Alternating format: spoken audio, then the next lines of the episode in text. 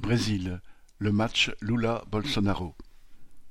Dimanche 2 octobre, les Brésiliens vont élire leurs députés régionaux et nationaux, leurs sénateurs, le gouverneur de chaque État et le président.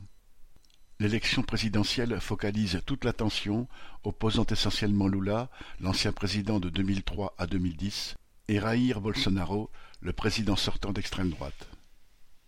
Bolsonaro met en avant son « aide Brésil » qu'il a porté à six cents réals, cent vingt euros, la moitié du salaire minimum, dans le but de se concilier les couches les plus pauvres de la population. Il se vante aussi d'avoir sauvé les Brésiliens de la famine pendant l'épidémie de Covid en ne prenant aucune mesure de confinement, ce qui a surtout permis d'atteindre le chiffre de six cent quatre-vingt mille morts. Il se plaint aussi que la Cour suprême l'empêche de gouverner et ne manque jamais de qualifier Lula de voleur et de repris de justice, menaçant plus ou moins ouvertement d'un coup d'État. Alors que les partisans fanatisés de Bolsonaro semblent prêts à tout, Lula évitait la polémique.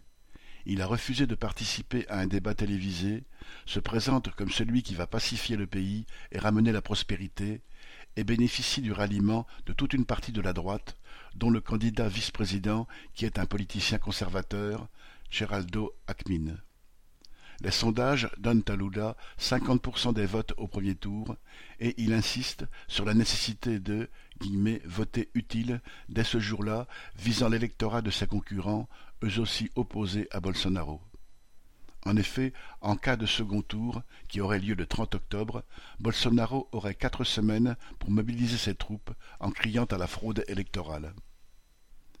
La dernière semaine de campagne a mobilisé l'attention d'une partie plus grande de la population dont une majorité espère avoir avec Lula une vie meilleure.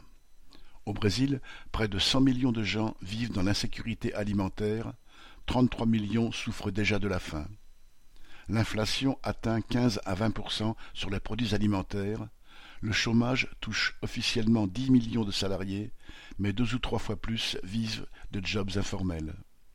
Toute une partie de la jeunesse ne rêve que d'émigrer dans un pays riche, car elle ne voit plus d'avenir sur place. Il faudra bien plus que l'élection de ce dirigeant populaire, mais que l'on a déjà vu à l'œuvre, pour apporter une réponse à tous ces problèmes. Vincent Gelat